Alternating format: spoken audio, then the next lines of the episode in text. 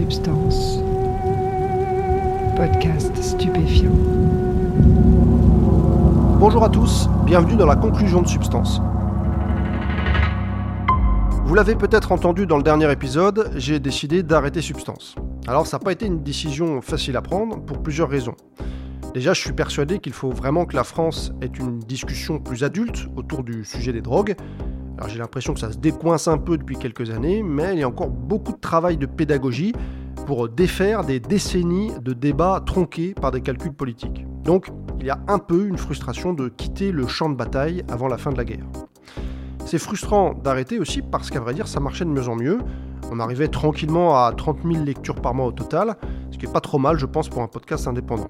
Mais le problème est très simple, j'ai jamais cherché à monétiser le podcast, parce que les audiences sont encore euh, trop faibles pour pouvoir en tirer un revenu intéressant. Aussi parce que trouver un sponsor n'est pas facile avec ce thème de la drogue, en tout cas j'ai pas eu d'idée euh, convaincante. Et puis surtout parce que j'ai vraiment apprécié pouvoir travailler en toute indépendance. C'est vraiment très agréable de mener un projet comme ça de A à Z.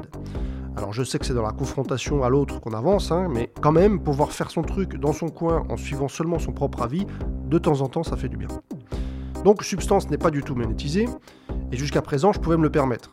Mais ma situation personnelle a évolué et c'est tout simplement plus le cas. Voilà, je vais devoir mettre toute mon énergie dans des activités qui rapportent de l'argent, donc je dois abandonner ce projet-là.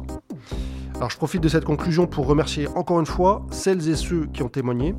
J'ai vraiment apprécié pouvoir discuter avec vous. Au-delà de la production du podcast, vous m'avez tous apporté quelque chose sur le plan humain et je vous en suis très reconnaissant. Merci aussi à tous ceux qui ont soutenu Substance, d'une manière ou d'une autre. Tous vos messages, les avis, les retours, etc. Ça m'a vraiment fait plaisir. Merci à Alex qui a réalisé les logos de Substance, que j'aime toujours autant, trois ans après. Merci à tous ceux qui ont donné de la visibilité au podcast, le Paris Podcast Festival, le Festival Longueur d'onde, Slate Audio, l'application Cybelle, tous les journalistes qui m'ont invité, qui ont écrit un article sur le podcast. Et puis merci tout simplement à ceux qui ont écouté. J'espère que vous avez apprécié.